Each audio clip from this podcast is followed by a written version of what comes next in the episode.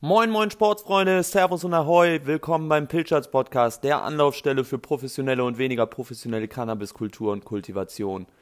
Bei uns geht's immer um Leidenschaft und Lebensfreude. Wir sind Sebi und Lukas, zwei Freunde und Co-Gründer von Pilchards, einer neuen Cannabis-Boutique in Barcelona. Hier berichten wir euch aus unserem aufregenden, teils etwas verrückten Leben. Direkt von den legalen Cannabismärkten zu euch ins Wohnzimmer. Der Pilchards Podcast liefert euch spannende Einblicke in eine aufstrebende Branche und ein paar eher ungewöhnliche Lebensmodelle. Viel Spaß!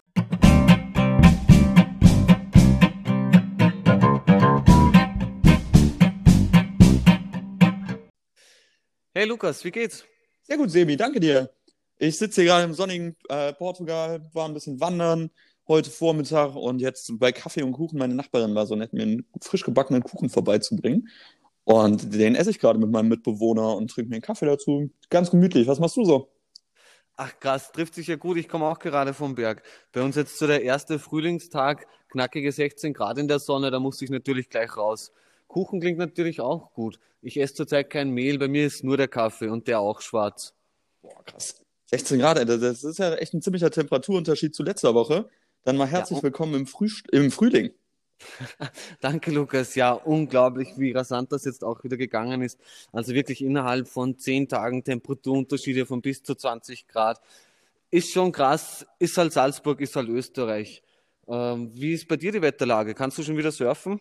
Nee, wir sind noch im äh, Lockdown, aber so wettermäßig, sobald hier diese Wintertage im Januar vorbei waren, wo es so wirklich kalt war, geht der Frühling los. Und dann hast du so einen Mix aus äh, recht bewölkt und regnerisch und dann zwischendurch immer mal wieder schnell 20 Grad, sobald die Sonne draußen ist, sodass ich dann auch, sobald die Sonne scheint, versuche ich irgendwie, irgendwie draußen die Zeit zu verbringen. Sei es bei mir auf der Terrasse zu arbeiten oder draußen ein bisschen wandern zu gehen oder laufen zu gehen oder so.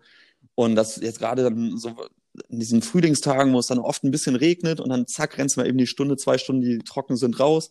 Das taugt mir sehr gut. Ja, kann ich voll und ganz nachvollziehen. Wie du weißt, ich gehe auch ganz gerne mal laufen. Übrigens, wenn du mal einen Hunger hast nach dem Laufen, ich habe da ein super Produkt gefunden, wäre vielleicht für dich auch ganz interessant. Und zwar so ein Proteinriegel, der besteht original aus zwei Zutaten, nämlich Hanf und Honig. So auch der Name Hans, Hanf und Honig. Die Firma ist aus Deutschland, genauer gesagt aus Regensburg, wenn ich mich jetzt recht erinnere, will aber hier jetzt auch gar nicht zu viel die Werbetrommel rühren. Ja, aber warte, nur, Alter, ich, ich habe schon so viele Riegeln und, und Protein. Ähm, Bars gegessen, aber das ist, Alter, das ist echt der Beste, der mir bis jetzt untergekommen ist. Musste ich jetzt mal schnell loswerden. Ja, ja, danke für den Tipp, aber ehrlich, so alles, was ich, oder die allermeisten Sachen, die ich bisher mit Hanf, mit Hanf gegessen habe, haben mir nicht besonders gut geschmeckt. Echt, also es war immer so, ja, okay, Schokolade mit Hanfsamen. Okay, nein, eigentlich Schokolade mit Hanfsamen war so eine der Sachen, die, die waren echt ganz geil. Aber häufig ist so, warum ist jetzt hier Hanf drin? Aber okay, wenn da mal ein besseres Produkt am Markt ist, werde ich gerne probieren. Proteinriegel braucht man eh nach dem Sport gerne mal. Ich glaube, das, das werde ich mir mal probieren. Schick mir mal gerne einen zu. Gern, gern. Hast du auch irgendwelche News für mich? Äh, ja, ich muss ehrlich gesagt noch ein bisschen zurückrudern vom letzten Mal. Ähm, da hast du ja gesagt, dass in Deutschland die rot-grüne Regierung damals unter Joschka Fischer oder mit Joschka Fischer in der Regierung äh, Cannabis-Samen verboten hätte. Und ich habe so großspurig daher gesagt, nein, nein, das war ja das Bundesverfassungsgericht. Und tada, du hattest recht. Es war die Bundesregierung rot-grün 1998, haben sie den Gesetzestext geändert und äh, ja, damit Cannabis-Samen endgültig kriminalisiert in Deutschland. Und allgemein an der Stelle, ey, wir beide reden hier ziemlich flowmäßig daher und Teilweise kommen wir dann auch auf Themen, die waren vorher gar nicht so vorgesehen oder Punkte, die waren so nicht vorgesehen. Das checken wir dann. Ich habe mich da jetzt mal am Wochenende hingesetzt, einen kleinen Blogpost zugeschrieben, nur, geschrieben, nur zu der letzten Folge, um ehrlich zu sein, weil da waren schon fünf Sachen oder so, wo ich mir dachte, hey, da muss man noch mal eben kurz was erläutern. Das findet man auf pilchatz.es. Ähm, eine kleine Erläuterung dazu, wo solche Punkte dann kurz beschrieben werden. Und ich glaube, das machen wir jetzt jedes Mal beim Blog, weil dann äh, beim po äh, Podcast dann noch so einen Blogpost hinterher machen, weil das erlaubt uns beiden einfach viel entspannter rauszureden. Und wenn wir irgendwas mal nicht wissen, jo, dann checken wir es halt und die Leute wissen, beim nächsten Mal können sie es in einer Woche spätestens können sie es eben auf dem Blog nachgucken. Das ist sehr, sehr ill von dir und ich weiß auch, du, du hast einen sehr guten Schreibstil. Freue ich mich schon. Werde, werde auch ich werde dich überprüfen, Lukas. Ja, Chillo, ja, danke für die Blumen. Und ja, dann gab es diese Woche noch echt in der äh, Cannabis-Welt eine ziemlich spannende Nachricht. Ähm, und das war, dass Kolumbien ex den Export von Blüten legalisiert hat. Oder zumindest, okay, jetzt da muss ich auch wieder ein bisschen zurückrudern. Die Regierung in Kolumbien hat ein erstes Proposal angeleiert am Donnerstagabend oder vorgelegt, dass man den Export von Blüten legalisieren möchte. Und dazu muss man jetzt wissen, Kolumbien wurde 2018, kam da so richtig auf, jo, hier wird jetzt bald medizinisch Cannabis angebaut. Die liegen von der, von der Bio, von der, wie heißt das, von den Sonnenstunden und dem, den klimatischen Bedingungen her in einer der besten Regionen zum Cannabisanbau in der Welt. Und es war sehr schnell, waren viele Leute da, die unbedingt den kolumbianischen Markt pushen wollten und dachten, geil, hiermit kommen wir jetzt mal, hiermit können wir Kolumbien richtig supporten. Und dann wurden hunderte Millionen da investiert in verschiedenste Firmen und leider hat die Regierung nach kurzer Zeit gesagt, ja, Blüten dürfen aber nicht exportiert werden, auch nicht zu medizinischen Zwecken. Und jetzt sitzen da Firmen rum, die, deren Wert zusammengestürzt ist, die anbauen können, aber nicht exportieren können und damit natürlich auch den absoluten Großteil ihres Geldes nicht machen können. Und da hat jetzt am Donnerstagabend die Regierung in Kolumbien ein Proposal eingereicht, was das ändern soll. Erstmal nur für nicht psychoaktive, also CBD oder ähnliche Blüten. Aber man vermutet, dass das jetzt relativ zeitnah auch auf THC geht. Und dann würde Kolumbien als internationaler Produzent von Medizinalcannabis äh, auf die, auf die Bildfläche kommen. Und das wäre das wär richtig spannend. Einerseits für das Land, andererseits auch für die ganze Branche. Ähm, und das war so meine persönliche Favoritennachricht diese Woche, äh, weil ich den Markt einfach seit drei Jahren mit auf dem Schirm habe und es mir so ein bisschen leid für die Firmen da drüben tut, dass sie das bisher nicht konnten. Und klar, jeder, der sich für Aktien und Cannabis investiert, der, der wurde ja eh die letzten Wochen mit, meistens mit guten Nachrichten beglückt. Und da ist diese Kolumbien-Nachricht auch für Leute, die daran Interesse haben, sicherlich eine spannende Nachricht. Ähm, und dann noch, und das, ja? Äh, ganz kurz vielleicht noch, weißt du da, da auch Zahlen dazu, was da äh, im Moment produziert wird in Kolumbien? Welche Mengen da, um, um welche Mengen das es hier geht? Ähm, da sind wir jetzt beim nächsten Ding zum Faktencheck. Das werde ich gerne checken, schreibe ich mir auf. Ähm, und äh, da kann ich gerade nichts Genaues sagen, weil ich sehr, sehr viele verschiedene Decks gelesen habe, wo Firmen sich selber präsentiert haben, die größten Werte genannt haben, die ab 2020 ja exportiert werden dürften. Dann dürften diese, äh, diese Blüten aber nicht exportiert werden und deshalb produzieren viele dieser Firmen momentan faktisch keine oder nur sehr wenig Cannabis. Viele Firmen gibt's gar nicht mehr. Äh, viele Firmen haben sich mit anderen Firmen zusammengetan und so. Das müsste ich checken ähm, werde ich, glaube ich, die Tage mal einen kleinen Blogpost zu schreiben. Und dann sollten wir dieses ganze Thema Südamerika und Cannabis, glaube ich, in einer extra, extra Folge auch nochmal besprechen. Weil, ey, die haben bombastische Anbaubedingungen, die haben äh, in vielen Ecken eine sehr offene Kultur gegenüber Cannabis. Und das ist sicherlich ein spannendes Thema. Ja, auch von, auch von den Anbaumethoden sicherlich sehr interessant. Außerdem sagt man ja auch immer wieder, umso höher, äh, umso mehr Höhenmeter, umso höher die Qualität. Ähm, und wie du schon sagtest, das Klima scheint ja in Kolumbien nahezu perfekt für den Cannabisanbau zu sein. Ja, würde ich mich freuen, wenn wir das, wenn wir dem eine eigene Folge widmen würden. Machen wir. Also zweieinhalbtausend Meter höre ich immer wieder. Da werden die Pflanzen durchschnittlich auf zweieinhalbtausend Metern angebaut, wobei durchschnittlich, ja, dann geht es auch mal höher oder niedriger natürlich. Aber äh, das ist halt echt schon was ganz anderes, als wenn man bei, wie bei uns so auf Sea-Level arbeitet. Ja, klar, klar. Nee, finde ich echt wahnsinnig interessant. Okay, aber heute geht es nicht um Südamerika, heute geht es eigentlich um Amerika. Ja, ähm, um die USA. Um die USA, um genau zu sein. Äh, der Lukas war natürlich auch dort schon unterwegs im Namen der Pflanze. Lukas, vielleicht erzählst du uns mal ganz kurz, wann war dein erstes Mal USA und wie war dein erster Eindruck? Äh, mein erstes Mal war 2013, da war ich mit meiner damaligen Freundin, äh, Freunde von ihr besuchen an der Ostküste. Ähm, das war ziemlich chillig, weil die mir damals, die wussten, ich trinke nicht und dann haben die mir auch was Gras besorgt und das war echt entspannt und lieb von denen. War eine coole Zeit und da habe ich so richtig amerikanische Gastfreundschaft kennengelernt und wurde extrem gut umsorgt und hatte zwei, drei coole Wochen da. Und dann bin ich 2016, Anfang 2016 äh, nach San Diego gezogen zum Studieren, habe da sieben Monate verbracht und äh, bin von da aus dann auch drei Wochen oder so um die USA rumgefahren. Also bin durch 30, gute 30 Staaten gefahren mit einem Freund zusammen und war danach dann noch, keine Ahnung, fünf, sechs Mal oder so drüben für Geschäftsreisen, die dann aber teilweise auch zwei, drei Wochen gingen. Okay, aber du musst uns jetzt ganz kurz abholen. Es ist ja nach wie vor nicht überall äh, legal oder es ist ja nicht nach, äh, überall möglich, Cannabis zu konsumieren in den USA. Kannst du uns vielleicht ganz kurz erklären, welche Ecken du dich aufgehalten hast oder wie bei dir die rechtliche Lage ausgesehen hat? Ja, also ich glaube, zu dem Trip 2013 sagen wir mal lieber nichts. Da war es nämlich in der Tat noch fragwürdig. Ähm, 2016, als ich dann in Kalifornien war, war äh, Kalifornien ist seit 1996 medizinisch legalisiert, war damit auch der erste der 50 Staaten in den USA, der medizinisches Cannabis legalisiert hat. Da kam ich dann 20 Jahre später hin, holte mir meine Medical Card und konnte damals auf State Level, das ist ja das, also die Bundesstaaten, das ist Kalifornien, ist einer der 50 Bundesstaaten.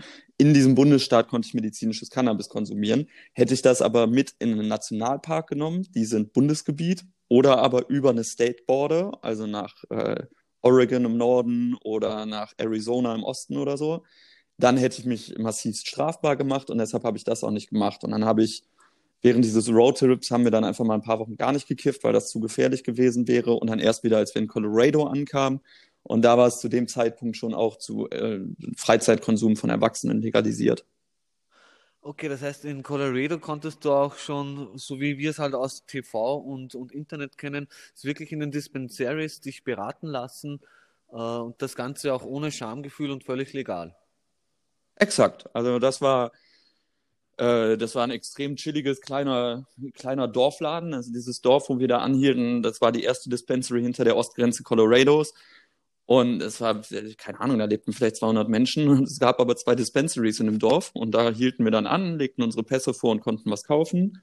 Das war aber jetzt nicht groß anders als das, was ich aus Kalifornien kannte. Nur in Kalifornien, weil es damals noch nur medizinisch war, das hat sich seit 2016 auch, äh, also im späteren Jahr 2016 dann auch geändert. Da ist es mittlerweile auch zu äh, Freizeitkonsum legal.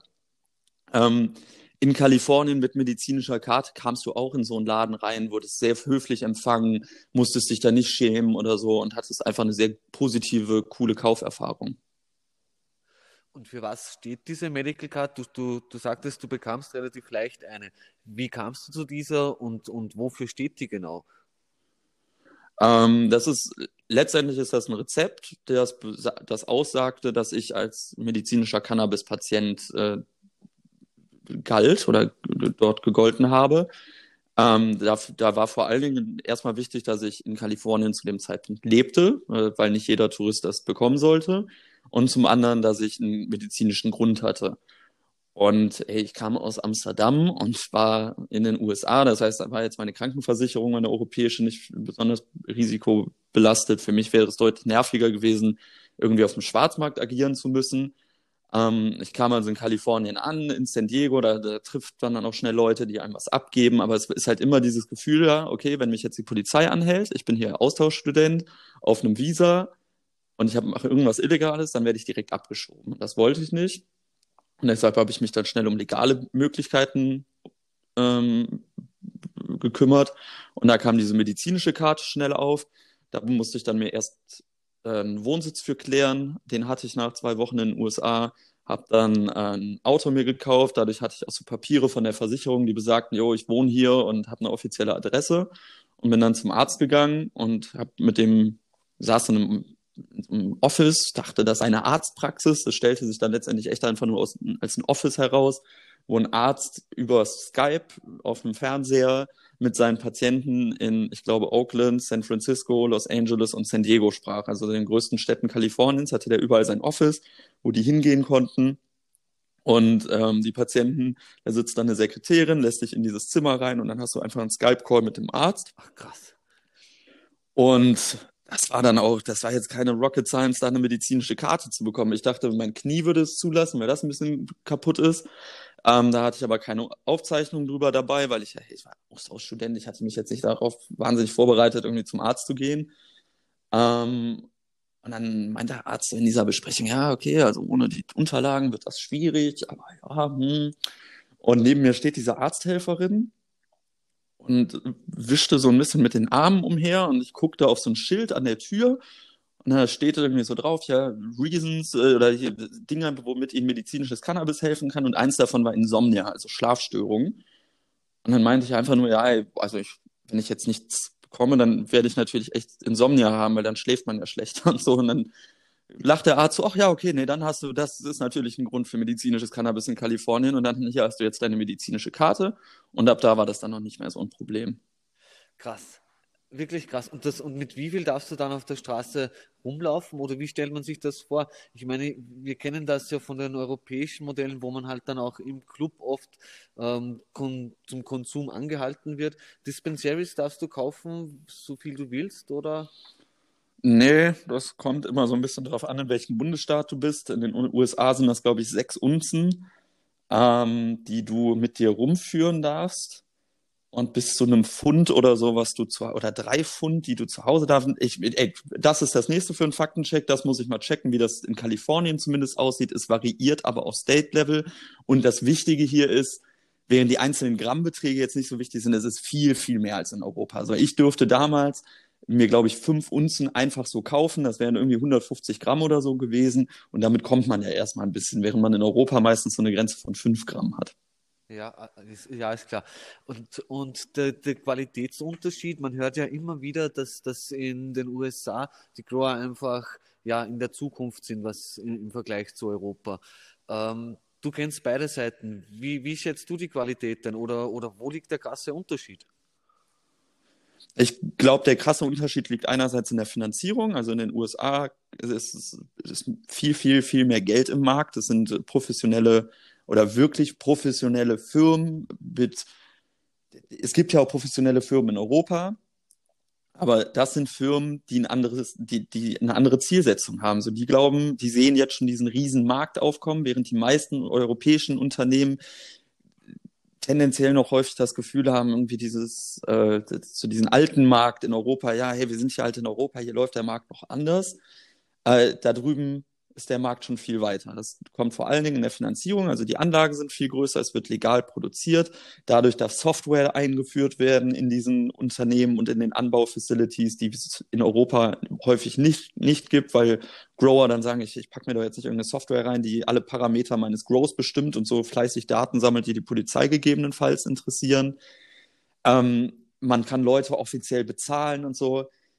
Anhand von einer Cannabisblüte jetzt einfach aber zu sagen, das ist kalifornisch, das ist europäisch, das würde mir persönlich schwierig fallen, weil so auf dem absoluten Top-Qualitätslevel, was man dann meistens auch nicht in Dispensaries bekommt, sondern nur bei den richtig, richtig krassen Growern zu Hause, da tun sich dann äh, die richtig geile spanische Blüte und die richtig nice amerikanische Blüte nicht so viel. Das ist einfach richtig, das sind alles richtig, richtig krasse Blüten. Ähm, ein großer Unterschied ist sicherlich im Einkauf. In Spanien kostet qualitativ hochwertige Blüte 15, 20 Euro das Gramm.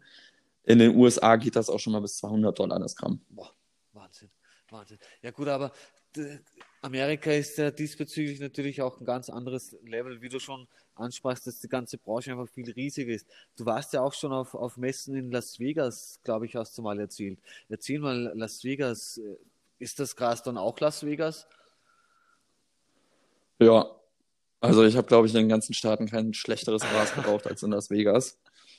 Ähm, was aber auch damit zu tun hat, ich war dann, okay, nein, und das muss ich auch zurücknehmen, wenn ich mit das, was ich da von Kumpels bekomme, ich war damals immer in Las Vegas als Angestellter und dann auch am Anfang meiner beruflichen Karriere, da hat man nicht besonders viel Geld und wenn man dann in den USA ankommt, hat man jetzt keine Lust, irgendwie 200 Dollar für ein Gramm Blüte zu zahlen. Das, was mir so meine Kumpels und sie, die ja meistens auch schon ein bisschen mehr Kohle haben und sich irgendwie ja, dann hauen die zwei Tage früher ab als ich, haben aber noch 20 Gramm über, die sie sich zu viel gekauft haben und das geben sie mir dann. Das war auch da schon richtig krass.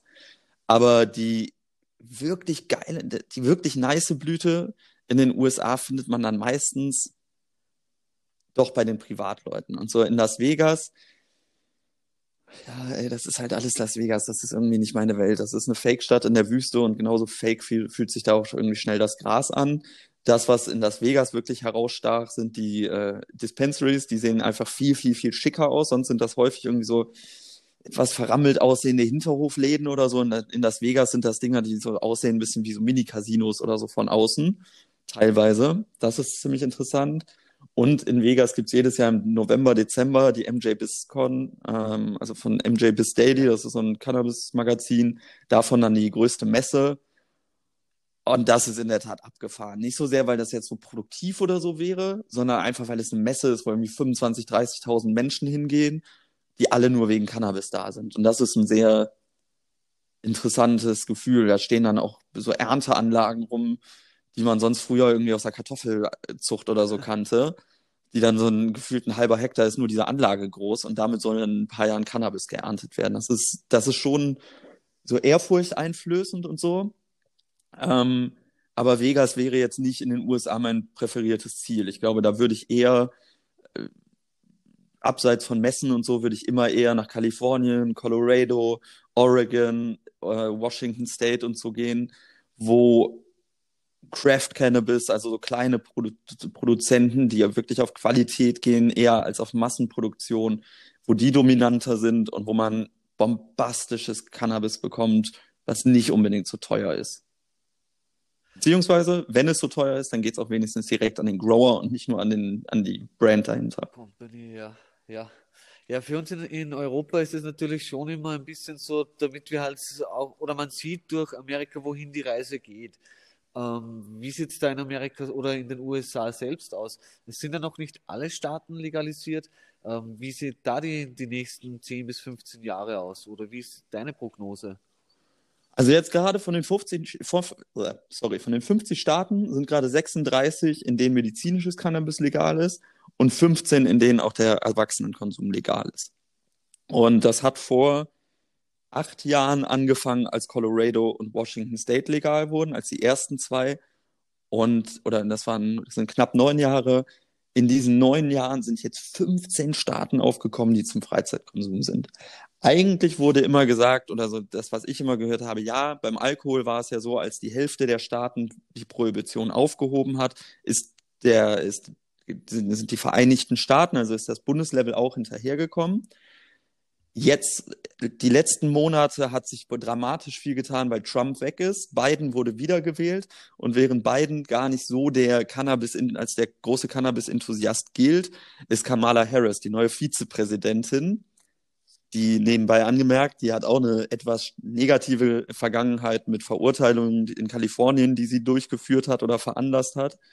Aber die ist gerade die große Hoffnungsperson der amerikanischen ich will sie mal Minderheiten nennen, wobei sie keine Minderheiten sind, aber so, ähm, die die Cannabis-Branche drüben häufig so sehen als Chance sehen, als Opportunity. Hey, da können wir jetzt mal bei so einer neuen Branche, können wir mal einen Fußabdruck hinterlassen und selber mitformen. Diese Gruppen und auch politische Gruppen den, bei den Demokraten, die eh für die Legalisierung sind, scheinen jetzt mit Kamala Harris einen, jemanden gefunden zu haben, der sie da unterstützt. Die Demokraten haben sich auch selber ein bisschen Druck aufgeladen, weil sie so im Herbst letzten Jahres, kurz vor der Wahl, dann einen Vorstoß gemacht haben, dass der Senat ja Cannabis legalisieren wollte. Ähm, und weil der Kongress aber noch in Republikanerhand war, ging das nicht. Und deshalb war das so ein Möchtegern-Ding, weil man ganz genau wusste, das wird ja nicht klappen. Jetzt hat man beide Kammern in demokratischer Hand. Jetzt gibt es eigentlich keine Ausrede mehr, warum das nicht klappen dürfte. Und das geht so weit, dass eine Freundin von mir aus Kalifornien vor ein paar Wochen zu mir meinte, weil ich, ich hoffe, es geht jetzt nicht zu schnell, weil sie und ihre Firma sich noch so ein bisschen vorbereiten müssen, bis dieser große Rush kommt und sich noch nicht da, sie einfach nicht damit gerechnet haben, dass es jetzt so schnell gehen könnte.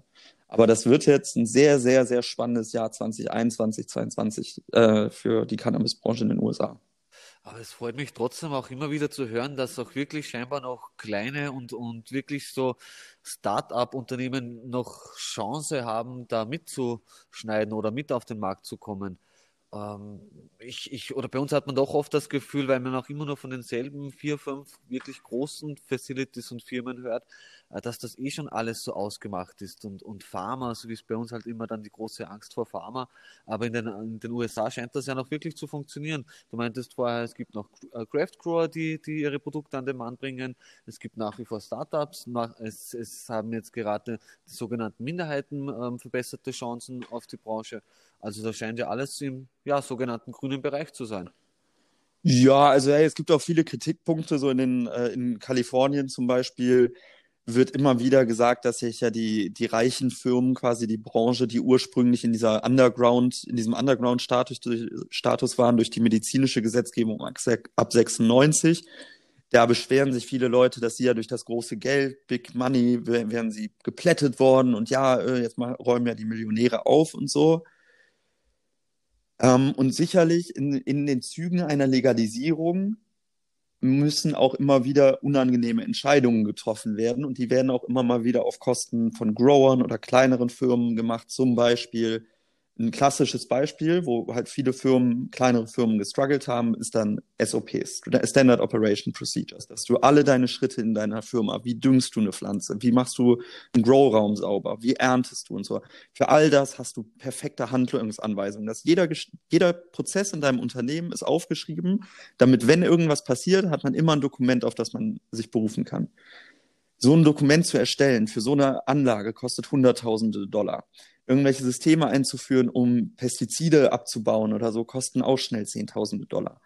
Und an so, anhand solcher Dinge werden kleinere Firmen, gerade die, die es aus dieser medizinischen Gesetzgebung gab, die wurden viel aus dem Markt ausgebotet. Und das hat dazu geführt, dass es durchaus Spannungen am Markt gibt. Gleichzeitig, wenn ich mich mit Leuten in den USA unterhalte, und ich bin ja nicht selber dort lebend, sondern gucke immer von außen drauf, gucke auch auf verschiedene Staaten gleichzeitig, da habe ich schon den Eindruck, es gibt, wie du gerade auch sagst, es gibt jede Menge coole Leute, die mit einem kleinen Business anfangen, sagen, hey, ich bin hier in Amerika, ich kann alles erreichen und dann plötzlich auch richtig durch die Decke gehen. Und dann, dann machen die es zwei, drei Jahre in so einem ganz kleinen Underground-Ding und arbeiten sich so ein bisschen hervor und dann kommt entweder ein Investor oder sie bezahlen sich selber oder so und sie werden größer. Oder in Oregon, wo Craft Grower sich zusammentun, damit sie gegen die großen Firmen äh, zu, zusammenkommen, äh, wie heißt das, konkurrieren können ähm, und zusammen irgendwie die, die Schwermetallanalysen ihrer Blüten mach, bezahlen können, weil sie es alleine die, die Regularien nicht einhalten könnten und so. Und es gibt überall im Zuge dieser Legalisierung immer massive Probleme. Es gibt viel Grund für Kritik und sich zu beschweren und so. Aber der, die Realität ist, es gehen gerade in, in 15 Bundesstaaten der USA geht gerade kein Erwachsener mehr weg, weil er Cannabis anbaut oder so. Wenn er sich nicht verdammt blöd anstellt und irgendwie tonnenweise schmuggelt oder so. Es werden in vielen Bundesstaaten der USA werden Leute aus dem Knast gelassen und darunter und der, das ist, wir beide sind weiße Jungs, wir kennen das noch deutlich weniger als andere. Äh, in den USA, wenn du Schwarzer bist, wenn du Latino oder so bist und kiffst, dann nimmst du das Zeug nicht gerne auf der Straße mit, weil du weißt, du wirst ständig kontrolliert. Das sind viele Leute, die jetzt in Zukunft die Perspektive haben, vielleicht aus dem Knast rauszugehen, nicht in den Knast reinzugehen und so. Und ja, jeder Mensch, der nicht in den Knast geht für diese Blüte, ist so ein Sieg, dass das ist doch schon alles wert. Und diese ganzen Probleme, die im Zuge einer Legalisierung aufkommen, die, die lassen sich alle klären. So, ey, wenn Big Money irgendwas übernimmt oder so, dann kann man dagegen klagen in einem Rechtsstaat und so. Das lässt sich alles mit der Zeit klären. Aber dieser Fakt, dass nicht mehr Millionen Menschen oder 40.000 Leute, glaube ich, sitzen gerade in den USA im Knast wegen Gras, immer noch. Wenn nicht mehr 10.000 Menschen im Knast säßen wegen dieser Sache, dann, dann wäre schon vielen geholfen und alles andere wird sich regeln. Jeder Einzelne, der weniger wegen Marihuana im Knast sitzt, äh, ist, ist es wert und, und ist es wert dafür gekämpft, äh, dass dafür gekämpft wird. Äh, aber Lukas, wir, wir überspringen ein bisschen so unser Zeitfenster. Das war echt eine sehr informative Sendung dieses Mal. Ähm, ich weiß jetzt zumindest mal, wie es mit dem Medical Card aussieht. Ich weiß auch, dass ich definitiv mit dir mal in die USA fliegen möchte. Ähm, Leute, ich hoffe, euch hat es auch gefallen. Wenn ihr irgendwelche Fragen oder Anregungen habt, bitte immer her damit. Äh, Lukas, du vielleicht noch ein Abschlusswort? Nö, ich würde mich auch auf jeden Fall freuen, wenn Leute sich bei uns melden, uns sagen, wie sie es finden, vielleicht Fragen stellen, die sie haben, Themenvorschläge geben, etc. Wir sind auf Pilchards äh, unterstrich ES via Instagram erreichbar. Äh, Lukas.pilchards bin ich persönlich dort erreichbar. Über pilchards.es ist unsere Website erreichbar. Da kann man sich bei uns melden. Und wir freuen uns äh, darauf, von euch zu hören. Und Sebi, vielen Dank, dass du dir auch wieder die Zeit genommen hast. Und dann freue ich mich äh, beim nächsten Mal Stimmt, da wirst du uns mal ein paar Einblicke geben über dein Grow-Shop-Leben, was eigentlich ein Grow-Shop ist, wer da so reinkommt und so. Da freue ich mich mal ein bisschen was von dir zu hören. Genau, freue ich mich auch schon, Lukas. Du, die ersten Folgen waren ja jetzt eh sehr informativ und so ein bisschen Kaffeegeplausch, äh, glaube ich, wird ganz erfrischend. Ja, da freue ich mich drauf, Sebi. Vielen, vielen Dank. Mach dir einen schönen Tag und dann hören wir uns bald. Super, Lukas. Vielen Dank. Mach's gut, Mann. Hau rein. Tschüss.